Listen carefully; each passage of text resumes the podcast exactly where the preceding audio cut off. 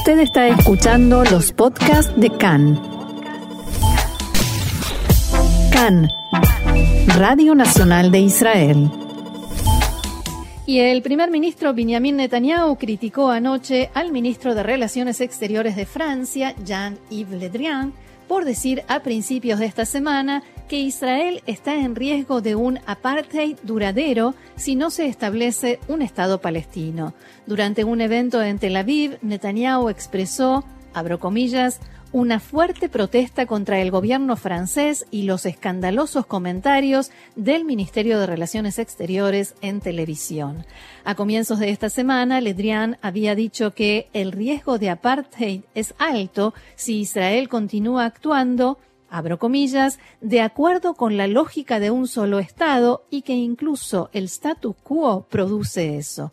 Netanyahu calificó estos comentarios como una afirmación falsa e insolente que no tiene fundamento. En el Estado de Israel, todos los ciudadanos son iguales ante la ley, independientemente de su origen étnico. Israel es un faro de la democracia, decía el primer ministro, y los derechos humanos en nuestra región. No sufriremos ninguna reprimenda moral hipócrita y falsa sobre este asunto. Y esta mañana el ministro de Relaciones Exteriores israelí Gabi Ashkenazi se reunió con el embajador de Francia en Israel, Eric Danon, a quien también le comunicó el rechazo de Israel a estas declaraciones. Y para hablar de este tema, de este concepto de apartheid que se le está asignando a Israel de parte de varios actores a nivel internacional, que es algo que se venía hablando desde hace un par de semanas, gracias a debido a un informe de Human Rights Watch. Eh, tenemos el placer de estar en comunicación en directo con Chile, con Eduardo Guerra Gras, es abogado, experto en Derecho Internacional. Eduardo, buenos días para ti y buenas tardes en Israel. ¿Cómo estás? Hola, hola Diego. Sí, todo bien, ¿y tú? Muy bien, gracias nuevamente por estar con nosotros en CAN en español. Y en principio, estas declaraciones de alguna manera del el ministro de Relaciones Exteriores de Francia, también vimos declaraciones de legisladores eh, de Estados Unidos, habíamos visto a Ocasio Cortés eh, insinuar que, que Israel es un apartheid. Entonces, lo primero que queremos saber es tener en claro, cuando se dice apartheid, todos pensamos en Sudáfrica, pero ¿qué, qué conlleva realmente el concepto de apartheid?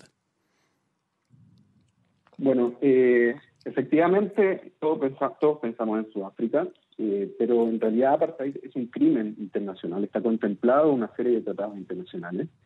Eh, y es sumamente relevante porque hoy en día la Corte Penal Internacional desarrolla una investigación respecto de Israel y grupos armados palestinos eh, eh, respecto de hechos ocurridos en los territorios. Eh, y desde ese punto de vista, el hecho de que apartheid sea efectivamente un crimen contemplado en tratados internacionales con una serie de requisitos que tienen que concurrir, tiene, tiene especial relevancia, especialmente respecto del, del reporte Human Rights Watch que acusa a Israel de cometer apartheid. Hola, Eduardo. ¿Sí? ¿Me escuchas? Sí, sí, sí, ahí está, sí, se había perdido por un segundo. Sí. Eh, entonces la pregunta es, ¿aplica eh, el, mote de apartheid a lo que sea que, sean las acciones de Israel en, en relación con la población palestina y con la población árabe israelí que está dentro de la acusación, por ejemplo, de Human Rights Watch, que son ciudadanos de pleno derecho, que votan, que tienen los mismos derechos, incluso a veces más que los, el resto de los ciudadanos israelíes, porque tienen prioridad para conseguir determinados trabajos, eh, tienen la opción de no hacer el ejército, se, tienen la representación parlamentaria, por supuesto. Eh, ¿Se puede eh, describir como aparte de esta situación?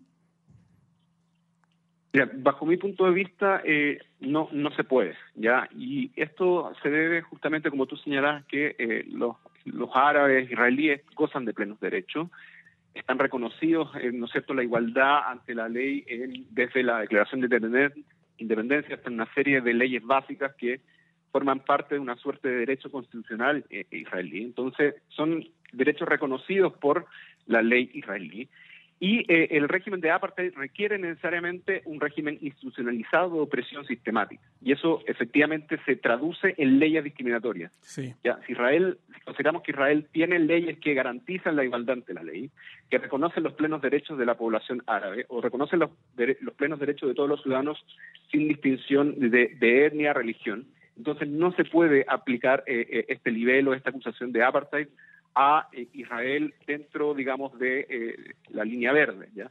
Esto es un hecho que también es reconocido por, por la misma por la misma ONG Human Rights Watch. Hay una entrevista de Eric Goldstein que es el director ejecutivo de la división de eh, África del Norte y de Medio Oriente de, esa ONG, donde reconoce que efectivamente los elementos del crimen del apartheid, contradiciendo su propio reporte, no se aplican a Israel dentro de eh, la línea verde. Entonces, habíamos claramente una contradicción entre distintos personeros de Human Rights Watch respecto de, eh, de si Israel califica o no o está cometiendo el crimen del apartheid. Eduardo, Roxana Levinson te saluda, un gusto. Eh, hola, Hola. Eh, generalmente mm, lo que más se escucha decir es, eh, o sea, tratar de aplicar este crimen internacional, como definías, de apartheid a la relación de Israel con la franja de Gaza. ¿Qué pasa en ese aspecto? Sí, eh, es muy común que se haga eso, no solamente respecto de la Franja de Gaza, sino que también respecto de Judea y Samaria o Cisjordania y Jerusalén eh, Oriental.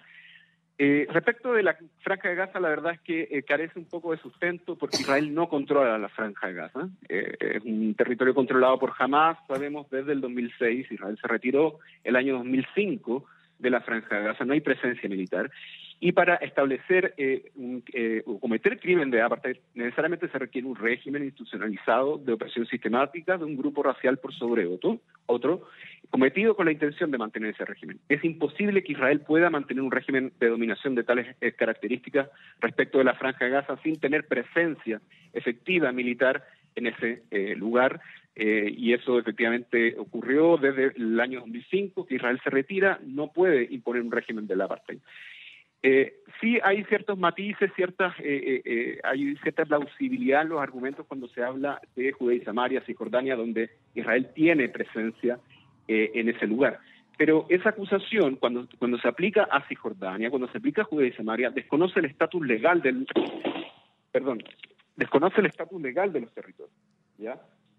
escucha, no? Sí, sí, sí. sí, estos territorios la, corte, la misma Corte Suprema israelí ha reconocido esos territorios como eh, que se encuentran bajo un régimen de ocupación beligerante. Ya es un régimen que está reconocido en tratados internacionales y que establece ciertas prerrogativas del Estado para eh, su relación con la población que está bajo ese régimen de ocupación beligerante. Estamos hablando de la población palestina. Entonces, muchas de las eh, denuncias, de las acciones que se eh, critican a Israel respecto de, eh, su, de, rol en los territorios se encuentran reconocidos en tratados internacionales. Son prerrogativas reconocidas en, los convenios de Ginebra, en, los reglamentos de la Haya. Entonces, eh, si es que Israel aplica prerrogativas reconocidas por el derecho internacional, difícilmente la situación que existe ahí se puede asimilar bajo un régimen del apartheid, si estamos frente a eh, consecuencias del estatus jurídico de los, territorios, de los territorios, en definitiva. Perdón que insista con el tema de la franja de Gaza, porque cuando yo misma he respondido con este argumento, con este mismo argumento, Israel ya no ocupa la franja de Gaza, hasta el último soldado y el último civil israelí se retiraron y ya hace 15 años, entonces me contestan, no la ocupa, pero la bloquea. Sí. Sí lo, lo que pasa es que Mira, eh, yo creo que la respuesta típica a cuando uno dice que la franja de Gaza no está bajo ocupación es que la franja de Gaza sigue bajo ocupación y lo dice incluso la Cruz Roja eh, y es un argumento que repiten reiteradamente activistas pro-palestinos. Eso se basa en una definición de ocupación que es sui generis, es única en su especie, eh, que no está reconocida en tratados internacionales. O sea, la definición de, ocupación en el reglamento de la Haya habla de boots on the ground, habla de efectivamente presencia eh, efectiva militar. en ese lugar para hablar de ocupación. Ya, y respecto del bloqueo, efectivamente Israel eh, impuso un bloqueo naval respecto de la franja de Gaza. En cuanto a un supuesto bloqueo terrestre, eh, sabemos que no es tal. Israel tiene frontera, tiene límites con la franja de Gaza, pero en, en uso de sus prerrogativas puede restringir el ingreso de palestinos desde la franja de Gaza hacia su propio territorio soberano. Es una prerrogativa que está reconocida en el derecho internacional, eh, que un Estado pueda eh, impedir que no ciudadanos entren a su propio territorio. Entonces no, no se puede hablar de un bloqueo terrestre propiamente tal. Sabemos que Israel permite el ingreso de bienes de distinta naturaleza, no solamente bienes humanitarios básicos, bienes algunas veces suntuarios, bienes de lujo, ingresan a la franja de Gaza.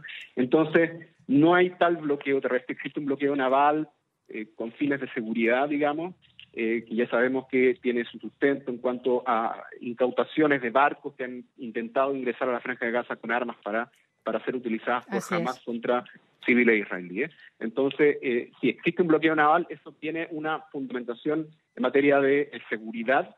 Y ojo, el, el crimen del apartheid requiere que los actos inhumanos, las restricciones de movimiento se cometan con una intencionalidad de establecer un régimen de dominación de un grupo racial por sobre otro si las medidas de restricción de movimiento, de restricción del ingreso de bienes en la franja de Gaza se implementan bajo un, bajo un fundamento de seguridad, que ya sabemos que es más que plausible, que mejor ejemplo que el reciente conflicto para imponer ciertas restricciones de los bienes que puedan entrar a la franja de Gaza, de seguridad, de protección de los propios civiles israelíes. Se, se eh, falta entonces uno de los elementos esenciales del crimen de apartheid, que es que estas medidas se impongan con la intención de establecer un régimen de dominación de un grupo racial por sobre otro. Eh, en el caso de Gaza sabemos que la intención no es esa, sino que es eh, restringir que ciertos bienes que tienen ciertos usos, eh, no solamente civiles, sino también militares, materiales de construcción, etcétera. Sabemos que en, jamás ocupa cañerías, tuberías para construir cohetes y misiles que posteriormente serán lanzados contra civiles israelíes entonces, estas restricciones tienen una finalidad de protección, una finalidad de seguridad, de eh, autopreservación de eh, Israel y de sus ciudadanos. Así que no cumple con ese requisito de, eh, el crimen de apartheid según se contempla en tratados internacionales. Eduardo, por último, quiero sacarte de la franja de Gaza y volver a Jerusalén Este, específicamente al barrio de Jay donde todo esto empezó, toda esta escalada empezó, por lo menos esa es la versión oficial mediática, ¿no? Porque fue lo que tuvo más impacto, a pesar de que sabemos que fueron muchas causas las que generaron esta última escalada. Y es un poco de difícil de explicar y sabemos que, que estás muy en el tema. ¿Qué es lo que está pasando en Jake Jarrah? ¿Es efectivamente una disputa civil? ¿Es un desalojo por no pagar el alquiler? ¿Hay algo más en el derecho internacional que se pueda decir que, tiene que ver con una ley que es la israelí, que no termina de estar reconocida en el resto del mundo. ¿Cómo se puede definir y, qué, papel tocan, qué papel le, toca a los demás miembros de, la comunidad internacional que están alrededor de esto? Sí, lo de, lo de Sheikh Jarrah efectivamente corresponde a un litigio ya de eh, personas que afirman tener títulos eh, que, dan cuenta que ellos son los legítimos propietarios de esos inmuebles y ellos buscan desalojar a sus actuales ocupantes, que son eh, familias palestinas, que a propósito de un proceso judicial en 1982 reconocieron que los legítimos dueños de esas propiedades son efectivamente eh, eh, judíos. ¿ya? Hoy en día esos títulos han sido transferidos y los tienen una serie de ONGs que buscan desalojar a los palestinos para eh, poner a, a ciudadanos israelíes o Hadashim en ese lugar. ¿ya? y tiene ciertas connotaciones internacionales por lo que significa, digamos, desalojar a palestinos para que vivan Olim Hadashim en, en, un lugar como Jerusalén Este, que más allá de todas las tensiones que genera, eh, la comunidad internacional considera Jerusalén Este, que era, eh, no justo, ¿no? como territorio ocupado. Entonces, dice la comunidad internacional que Israel estaría infringiendo el cuarto convenio de Ginebra, eh, artículo 49, párrafo sexto, que prohíbe a una potencia ocupante, entre comillas, trasladar a su propia población civil a territorio ocupado. ¿Ya? Eso es lo que dice la comunidad internacional. Ahora, el punto es que esa norma ignora eh, está la circunstancia específica en este caso, que es, se trata efectivamente de propietarios que han acreditado eh, sus títulos de dominio respecto de esos inmuebles, que los mismos eh, ocupantes o al menos los antecesores de quienes ocupan esas propiedades reconocieron esos títulos de dominio en un acuerdo judicial y que esto que en definitiva no han pagado la renta han, han vulnerado digamos sus obligaciones como arrendatarios protegidos y, en cuanto a, que han, hecho construcciones dentro de esas propiedades, no han pagado la renta, Entonces hay un, hay un litigio claramente entre privados, no es un típico ejemplo del Estado eh, eh, confiscando tierras y dándosela a, ciudadanos israelíes para que construyan asentamientos, sino que acá hay títulos de dominio acreditados que en pasados, digamos, procedimientos eh, judiciales ante cortes israelíes, los mismos ocupantes de esas propiedades reconocieron esos títulos de dominio eh, y reconocieron a su vez su estatus como meros arrendatarios, protegidos, pero meros arrendatarios respecto de sus inmuebles. Claro, porque además no, no, es una decisión del gobierno, ni de la administración de Netanyahu, ni de ninguna administración del Poder Ejecutivo israelí, sino efectivamente un trámite que fue pasando por distintas etapas del sistema judicial. Sí, efectivamente. Eh, y, es, un, litigio entre particulares ya y el problema es que al, al, estar viéndose ante corte israelíes y si, la, y si efectivamente se confirma de que estas, estas familias palestinas deben dejar esos lugares, va a ser la policía israelí, en definitiva, o la policía de frontera, o el ejército quien va a ejecutar esa orden del tribunal, eh, eh, expulsando a las familias palestinas que viven ahí para que que eh, Olim Hadashim puedan, puedan vivir en esos lugares. Y eso claramente tiene una connotación negativa, pero desde el punto de vista del derecho internacional también tiene una consecuencia que, como decía el artículo 49, párrafo sexto del cuarto convenio de Ginebra, prohíbe a una, eh, un Estado ocupante trasladar a su propia población.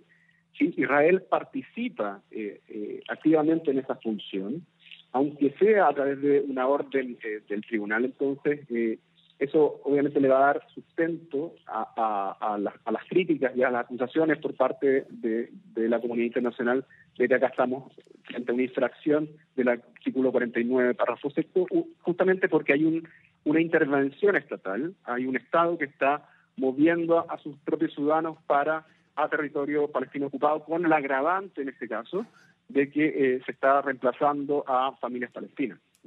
Eso es lo que diría la comunidad internacional. Claro, pero los argumentos que diste antes no, no vienen a rebatir este eh, la aplicación del artículo 49 en este caso. Es, complejo, ¿ya? Es complejo porque cuando uno estudia Derecho Internacional se da cuenta que eh, existe eh, una infinidad de autores, incluso israelíes, que, que hablan de que de que, un Estado traslade su propia población civil a ese territorio ocupado, incluso cuando esa población lo hace voluntariamente. O sea, eh, si es que hay, digamos, si ese Estado establece una serie de incentivos o bien eh, ampara ese movimiento, ese transfer, eh, estaría infringiendo el artículo 49, número 6. ¿ya? el punto y, efectivamente los autores de derecho internacional coinciden, incluso autores israelíes muchas veces defienden a Israel en algunas cosas, eh, discrepan respecto de la política de asentamientos, incluyen cuando eh, población civil se mueve voluntariamente a territorio ocupado con una infracción al artículo 49, párrafo sexto del cuarto convenio de Ginebra. Pero yo creo que como respuesta, digamos, eh, es que el, el artículo 49 no contempla esta hipótesis, hay un vacío legal en realidad, yo creo, ¿Qué pasa cuando esta población eh, civil tiene títulos de propiedad? ¿ya? Eh, reconocidos, a su vez, cuando eh, Jordania ocupó la, Cisjordania, cuando ocupó Judea y Samaria, tampoco revocó esos derechos de propiedad, no expropió Ahí está la cuestión. Esos inmuebles. Si lo hubiera hecho, si lo hubiera hecho, en definitiva, eh, eh, probablemente la ley no hubiera aplicado en este caso y quienes estarían ocupando como dueños esa propiedad serían los palestinos, pero en este caso, en este inmueble es distinto.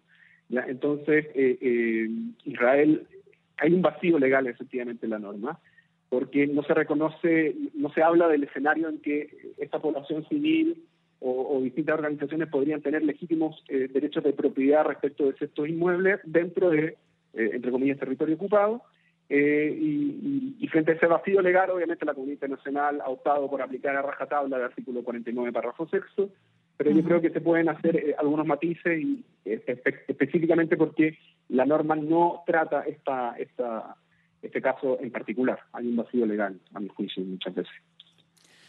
Eduardo Guerra Gras, abogado experto en Derecho Internacional desde Santiago de Chile. Nuevamente, muchas gracias por, levantarse temprano para hablar con nosotros y despejarnos muchas de las dudas que tenemos sobre este tema tan interesante, tan complejo y que requiere de tanto tiempo en realidad y que tratamos de tocar por la superficie. Muchas gracias. gracias. a ustedes, Diego Roxana. Muchas gracias a ustedes y un gusto y estoy acá disponible cuando, cuando quieran. Muchas gracias. Shalom.